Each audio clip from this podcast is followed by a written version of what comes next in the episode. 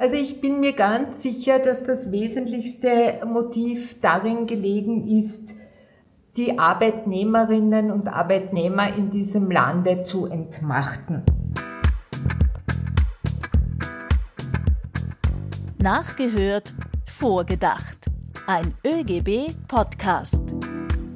Der massive Umbau unseres Gesundheitssystems wurde vor genau einem Jahr nach nur wenigen Monaten Vorbereitung umgesetzt der Startschuss für die Reform der Sozialversicherung und damit einer der bisher größten Eingriffe in unser Gesundheitssystem ist im Jänner 2020 gefallen.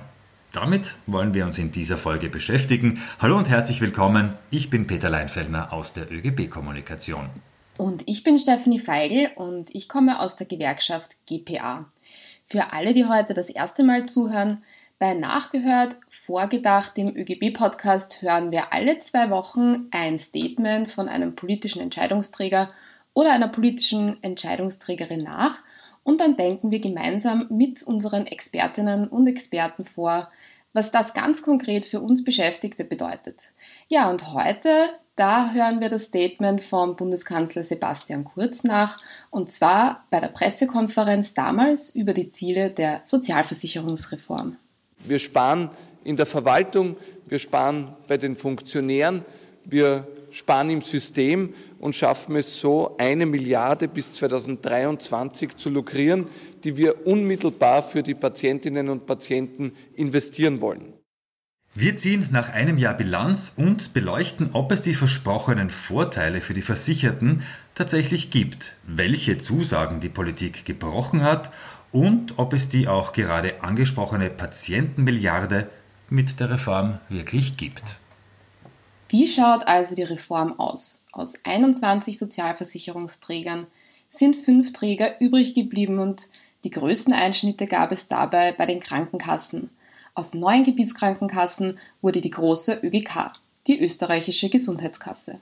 Zusätzlich wurden die anderen zu berufsspezifischen Trägern zusammengefasst die BVAEB für Beamtinnen, Vertragsbedienstete, Eisenbahn und Bergbau und einen Träger für alle Selbstständigen und Bauern. So, wir denken jetzt vor, zum ersten Mal im neuen Jahr und dazu begrüßen wir Ingrid Reischl. Sie ist nicht nur leitende Sekretärin im ÖGB, sondern auch stellvertretende Vorsitzende im Dachverband der Sozialversicherungsträger, Obmann Stellvertreterin in der AUVA und davor zehn Jahre Obfrau der Wiener Gebietskrankenkasse und Vorsitzende der Trägerkonferenz und damit eine der Expertinnen schlechthin auf diesem Gebiet. Hallo Ingrid. Hallo. Ja, und auch diese Folge nehmen wir Corona-bedingt wieder via Internet auf. Ich entschuldige mich schon jetzt, falls die Tonqualität nicht immer ganz optimal ist. Die Kassenfusion, also die Zusammenlegung der heimischen Krankenversicherungsträger, feiert äh, in diesem Jahr ihr einjähriges Bestehen. Liebe Ingrid, kannst du zu Beginn sagen, beziehungsweise erinnerst du dich noch, was dir durch den Kopf gegangen ist, als du von dieser Fusion erfahren hast? Mir ist damals äh, durch den Kopf gegangen, dass wenn man offensichtlich äh, über ein Jahrzehnt Dinge behauptet, auch wenn sie äh, gar nicht wahr sind, dann irgendwann einmal glaubt es die Bevölkerung. Und so war das, glaube ich, auch bei der Sozialversicherung. Es wurde den Menschen eingeredet, äh, dass wir zu viele Sozialversicherungsträger haben, dass die Sozialversicherung viel zu teuer ist. Und beides stimmt absolut nicht. Das ist nachweisbar. Aber irgendwann einmal haben die Menschen das geglaubt.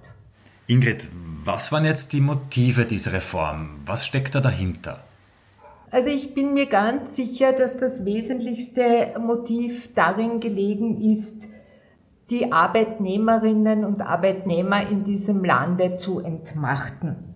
Es ist aus meiner Sicht äh, vor allem um eine massive Machtverschiebung gegangen und gar nicht darum, äh, der Bevölkerung gleiche Leistungen zu geben. Du redest gerade von einer Machtverschiebung und ich glaube, da ist es ganz gut, wenn wir ein bisschen einen Blick in die Vergangenheit wagen und nämlich, wie es überhaupt ähm, dazu gekommen ist zu unserem äh, Sozialversicherungssystem. Ja. Die Selbstverwaltung in der Krankenkasse ist ja eine historische Errungenschaft der Arbeitnehmerinnenbewegung gewesen. Wie und warum haben sich damals die Arbeitnehmerinnen und Arbeitnehmer selbst organisiert? Es waren die Arbeiter und äh, Arbeiterinnen, die diese Sozialversicherung äh, gegründet haben. Äh, mit dem Stärkerwerden der Arbeiterbewegung ist es auch gelungen, dass es ein Vereinsgesetz gegeben hat und mit diesem Vereinsgesetz konnten dann diese freiwilligen Hilfskassen auf eine bessere Basis gestellt werden. Die gewerkschaftliche Organisation hat dann mit viel Druck erreicht, dass es Ende des 19. Jahrhunderts auch die ersten Sozialversicherungsgesetze gab und vom Beginn an war die Selbstverwaltung ein wesentlicher Bestandteil. Und Selbstverwaltung heißt, dass jene Menschen, äh, die versichert sind oder die Beiträge zahlen, auch die Geschäfte dieser Versicherung führen. Rund um die Kassenfusion gab es jetzt sehr viel Kritik von der Gewerkschaft, dem ÖGB und der Arbeiterkammer. Eine davon war eben genau diese Entmachtung, indem die Mehrheitsverhältnisse in der Selbstverwaltung verschoben wurden. Was genau hat sich da geändert? Was bedeutet diese Entmachtung und was bedeutet das jetzt in weiterer Folge für uns Versicherten? Zuerst möchte ich vielleicht einmal erklären, äh, dass die Entsendung von Funktionären auch demokratisch legitimiert ist. Es werden äh, die Funktionäre in eine Sozialversicherung nicht einfach so entsandt, sondern äh, es gibt eine Orientierung an Wahlergebnissen. Ja, äh, bei den Arbeitnehmern ist es die AK-Wahl und je nach dem Dehonschen System der Verteilung der Mandate werden auch die Arbeitnehmervertreter entsandt. Bei den Arbeitgebern ist es so, äh, dass hier das Ergebnis der Wirtschaftskammerwahl maßgeblich ist. In der Vergangenheit äh, war es so, dass in den Gebietskrankenkassen die Mehrheit, nämlich eine Vierfünftel-Mehrheit bei den Arbeitnehmern lag. Bei der Reform äh, wurde die sogenannte Parität äh, umgesetzt, nämlich 50 Prozent Arbeitnehmer und 50 Prozent Arbeitgebervertreter. Jetzt scheint das vielleicht äh, aufs erste durchaus vertretbar. Man könnte ja sagen, 50 die Arbeitgeber und Arbeitnehmer teilen sich die Beiträge. Jeder zahlt 50 Prozent, daher soll die Vertretung auch in paritätisch erfolgen. Das ist aber nicht so, denn wenn man sich die Einnahmenquellen einer Krankenversicherung ansieht, dann betragen die Beiträge der Versicherten rund 44 Prozent, die Beiträge der Arbeitgeber 26,8 Prozent und der Rest sind andere Beiträge, zum Beispiel die Selbstbehalte, äh, die die Menschen jetzt schon zahlen oder die sogenannten Hebesätze, das sind die Beiträge des Bundes für die Pensionisten. Also es gibt aus meiner Sicht keine Rechtfertigung äh, für diese massive Entmachtung der Arbeitnehmer und das Ganze gipfelt in der Dachorganisation. Hier entscheiden sechs Arbeitgebervertreter und vier Arbeitnehmervertreter. Ingrid, das bedeutet also, obwohl äh, wir unselbstständig Beschäftigten viel mehr Geld in diese Versicherung einzahlen, dürfen die Arbeitgeber jetzt viel mehr Entscheidungen treffen, als es die Arbeitnehmerinnen und Arbeitnehmer dürfen. Ist das so richtig? Das ist so richtig. Dazu kommt auch noch, wenn ich jetzt die Situation vergleiche mit der Vergangenheit, äh, dass die Funktionäre weiter reduziert worden äh, sind und das Büro, die Generaldirektoren plötzlich viel mehr entscheiden, als äh, es in der Vergangenheit der Fall war. Und das halte ich für keine gute Option. Ingrid, jetzt hat sich viel verändert, wie du uns gerade äh, erklärt hast. Was wären jetzt für dich zentrale Eckpfeiler einer derartigen Fusion gewesen? Was wäre aus deiner Sicht wirklich wichtig gewesen?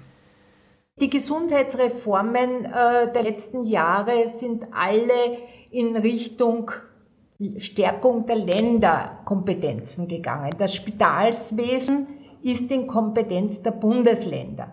Äh, wir hatten äh, Landeszielsteuerungen äh, geschaffen, wo sehr viel Gesundheitsentscheidungen von den Bundesländern getragen wurden. Wenn ich eine Fusion gemacht hätte, und ich glaube, ich muss unbedingt Träger fusionieren und dafür gibt es aus meiner Sicht auch keinen Grund, dann aber wenn ich glaube, ich muss fusionieren, dann wäre ich eher in jene Richtung gegangen, dass ich mehr Kompetenzen in die Länderkassen oder eine Stärkung äh, der Landeskrankenkassen, der Gebietskrankenkassen. Vielleicht hätte ich hier alle Arbeitnehmerinnen in eine Landeskasse gegeben, aber so hätte aus meiner Sicht eine Reform Sinn gemacht.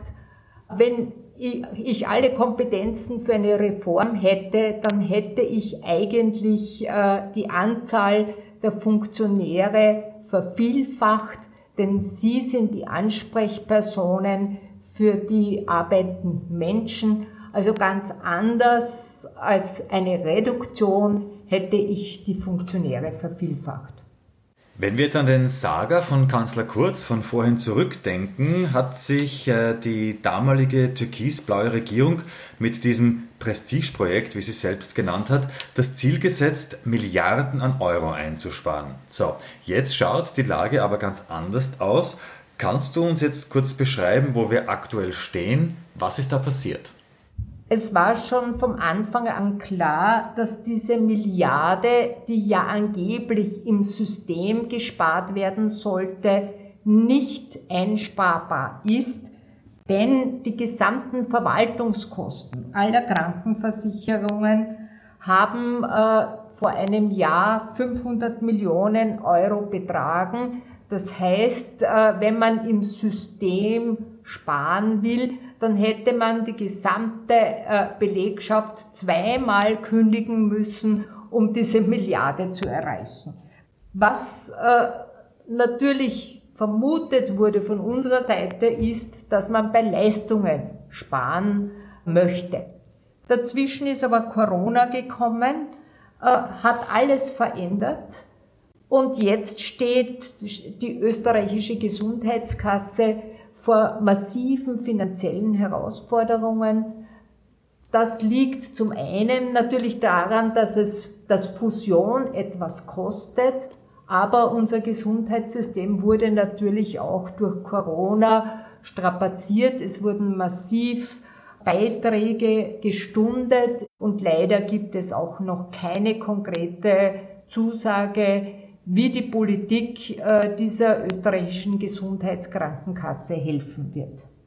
Äh, glaubst du, dass es in Zukunft zu Leistungskürzungen kommen wird, um diese versprochene Milliarde auch einzuhalten?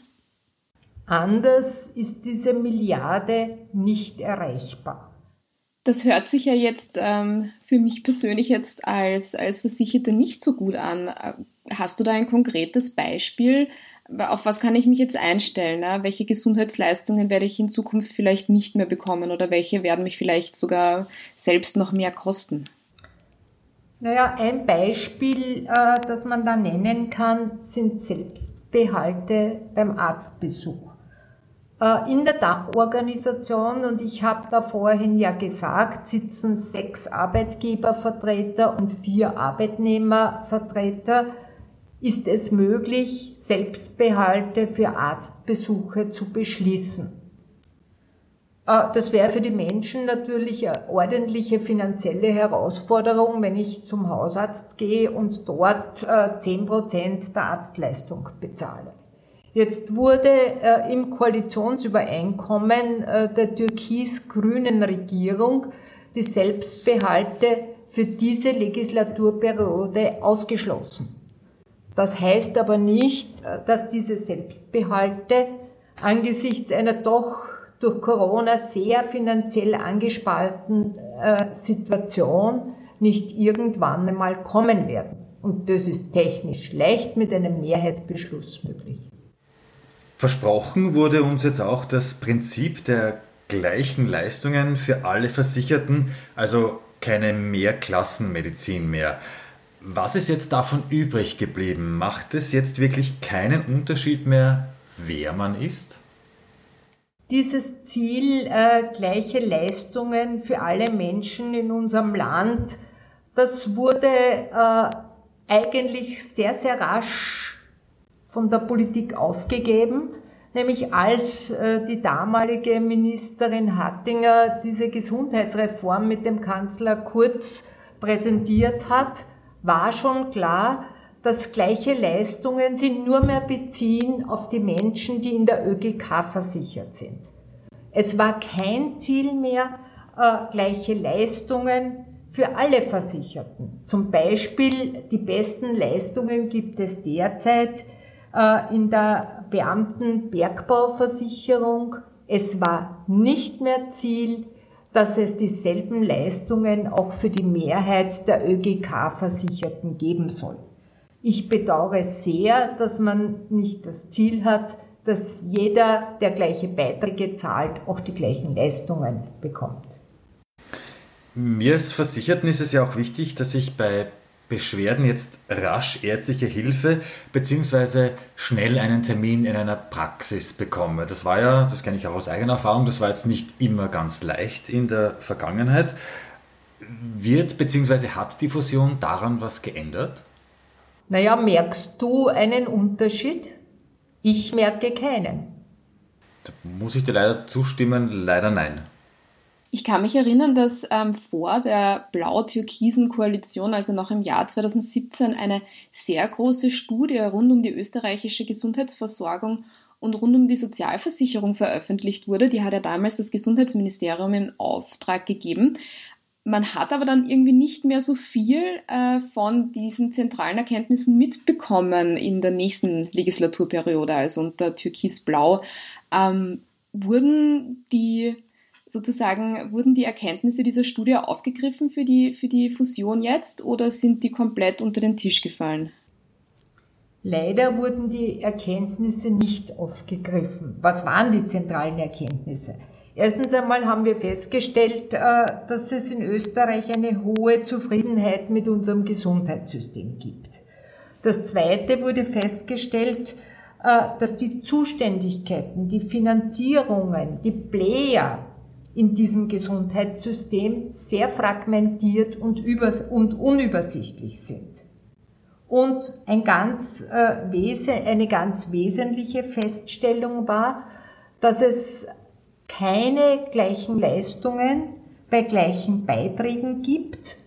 Und um so etwas zu ermöglichen, müsste es einen Risikoausgleich zwischen den Krankenversicherungsträgern geben, den es in Österreich bislang nicht gibt und den es auch jetzt nicht gibt. Das war kein Ziel und ist kein Ziel. Und das finde ich sehr schade. Ingrid, die Arbeitnehmerinnenbewegung, die hat auch einige Punkte vor dem Verfassungsgerichtshof beeinsprucht äh, von dieser Reform. Welche waren das und warum hat man das gemacht? Wir waren der Meinung, äh, dass diese Reform in den größten Punkten nicht mit unserer Verfassung einhergeht. Äh, vor allem äh, die Zusammensetzung der Selbstverwaltung aber leider hat diesen Punkt äh, der VfGH nicht so gesehen und uns nicht recht gegeben. Wo wir recht bekommen haben, war, es war vorgesehen, dass die Beitragsprüfung und sogar die Beitragseinhebung weg von der Sozialversicherung hin zur Finanz äh, wandern sollte. Hier gab es auch schon die ersten Gesetze dazu. Das heißt, äh, eine Krankenversicherung hätte nicht mehr darauf schauen können, dass ihre Beiträge korrekt berechnet werden, hätte die Kontrolle darüber verloren und hätte eigentlich Geld von der Finanz übernommen, unkontrolliert. Und in diesem Punkt hat uns der Verfassungsgerichtshof Recht gegeben. Nun bleibt äh, die Überprüfung und die Einhebung der Beiträge bei der Krankenversicherung. Ich kann mich erinnern, dass gerade sehr viele prominente Unternehmerinnen und Unternehmer ähm, diese Abwanderung der Beitragsprüfung zur Finanz gefordert haben und diese auch begrüßt haben. Warum ist es gerade für Arbeitgeber so attraktiv, dass nicht mehr die Krankenkasse selber, sondern die Finanz die Beiträge überprüft? Die Sozialversicherung war mit ihren oder ist noch immer mit ihren Überprüfungen gefürchtet bei all jenen Arbeitgeber, die nicht drauf schauen. Und die Finanz hat auch ein anderes Prüfsystem. Die Finanz prüft, ob die Steuer richtig berechnet wird. Die Sozialversicherung prüft, wird denn der Kollektivvertrag eingehalten? Werden denn die Arbeitnehmer richtig bezahlt? Das ist eine andere Art der Prüfung. Und das ist natürlich eine viel strengere Prüfung, die viel mehr äh, befürchtet wurde. Und so äh, sind wir wirklich froh, dass das Prüfsystem bei der Krankenversicherung verblieben ist. Wir haben es jetzt früher schon ganz kurz angesprochen. Aktuell haben wir natürlich eine äh, komplette Ausnahmesituation. Wir befinden uns mitten in einer Pandemie, aber auch die wird vorbeigehen und denken wir an die Zeit danach. Woran müsste man jetzt arbeiten, wenn man die Sozialversicherung denkt, äh, damit wir gut durch eine Zeit nach Corona kommen? Wir haben eigentlich begonnen mit der Gesundheitsreform äh, gemeinsam, nämlich der niedergelassene Bereich und der Spitalsbereich, daran zu arbeiten, dass die Menschen dort versorgt werden, wo es für sie den größten Sinn macht. Nicht jeder muss in ein Krankenhaus. Manchmal macht es mehr Sinn, sich im niedergelassenen Bereich versorgen zu lassen. Diese Gesundheitsreform ist zwar viel zu langsam vorangegangen, hat jetzt einen Stillstand, auch Corona bedingt, aber vor allem auch durch die Fusion. Und diese Gesundheitsreform ist voranzutreiben. Corona hat uns gelehrt, dass wir mehr an digitalen Leistungen brauchen, Arztkonsultationen, äh, die online stattfinden, E-Impfpass ist ein Thema heute, äh, wenn es hoffentlich die Corona-Impfung bald oder bald für alle Menschen gibt, merken wir, dass wir in Wien bereits den E-Impfpass haben, äh, in den die Impfungen eingetragen wird. Es wird auch notwendig sein, äh, die psychische Versorgung auszubauen, vor allem auch nach der Krise und es gibt unglaublich viel zu tun. Und wir haben auch bemerkt, dass der viel kritisierte Spitalsbereich, es hat ja immer geheißen, Österreich hat viel zu viele Spitalsbetten, in, ein, in einer Pandemie sehr, sehr wichtig ist. Das heißt, es gibt unglaublich viel zu tun, nicht mit sich selbst zu beschäftigen äh, und weiter an der Fusion arbeiten, sondern für die Menschen jene Leistungen äh, zu erbringen, die sie jetzt ganz, ganz dringend brauchen. Liebe Ingrid, wenn du einen Wunsch an die Bundesregierung hättest äh, betreffend einem krisenfesten Gesundheitssystem, was würdest du dir wünschen? Ich würde mir wünschen, äh, dass es gleiche Leistungen für alle Menschen gibt, unabhängig äh, bei welchen Versicherungsträger sie versichert sind und dass diese Leistungen auch ausgebaut werden. Die medizinischen Erkenntnisse schreiten enorm äh, voran. Ich wünsche mir, dass alle Menschen in diesem Land von diesem Fortschritt gleich profitieren können. Ingrid, ganz, ganz herzlichen Dank für deine Zeit und äh, deine wirklich spannenden Ausführungen. Bevor wir dich äh, sozusagen entlassen, spielen wir auch mit dir noch schnell unser ÖGB-Quiz. Auch dieses Mal dreht es sich wieder um Spannendes aus der Geschichte der Arbeiterinnenbewegung. So, Ingrid, hier deine Frage. Warum haben die ÖGB-Frauen im Jahr 1991 tausende Pakete in die WKÖ-Zentrale in Wien geschickt? Puh, da muss ich einmal kurz nachdenken. Tausende, na, vielleicht ist es damals schon um eine Anhebung äh, des Pensionsalters für Frauen gegangen.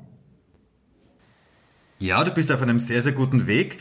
Die stockenden Verhandlungen zum Gleichbehandlungspaket, die waren der Auslöser für diese Aktion. Ähm, die Frauen wollten nämlich diese Verhandlungen vorantreiben und äh, haben deswegen tausende Pakete in die, in die WKÖ-Zentrale geschickt. Und sie waren mit dieser Aktion dann auch noch erfolgreich. Die Erhöhung des Frauenpensionsantrittsalters, die wurde auf das Jahr 2024 verschoben, also in drei Jahren. Danke Ingrid für deine Zeit heute und danke, dass du unser Gast warst. Ich danke euch für die spannende halbe Stunde. Ja, das war nachgehört vorgedacht. Ihr findet uns auf allen Podcast-Apps. Wir freuen uns, wenn ihr uns abonniert und natürlich auch gut bewertet. Sag uns, wie dir unser Podcast gefallen hat. Das ist jetzt ganz neu. Wir freuen uns über Feedback. Bitte per E-Mail und zwar an presse.ögb.at. Infos über neue Folgen bekommt ihr über die ÖGB Facebook-Seite, den ÖGB Twitter-Account oder auf Instagram. Alle Links findet ihr in den Shownotes. Und wenn du die Gewerkschaftsbewegung weiter stärken willst, dann gibt es auch 2021 nur eine richtige Entscheidung. Werde doch Gewerkschaftsmitglied, falls du noch keines bist. Alle Infos, wie du beitreten kannst, findest du auf unserer Homepage www.oegb.at.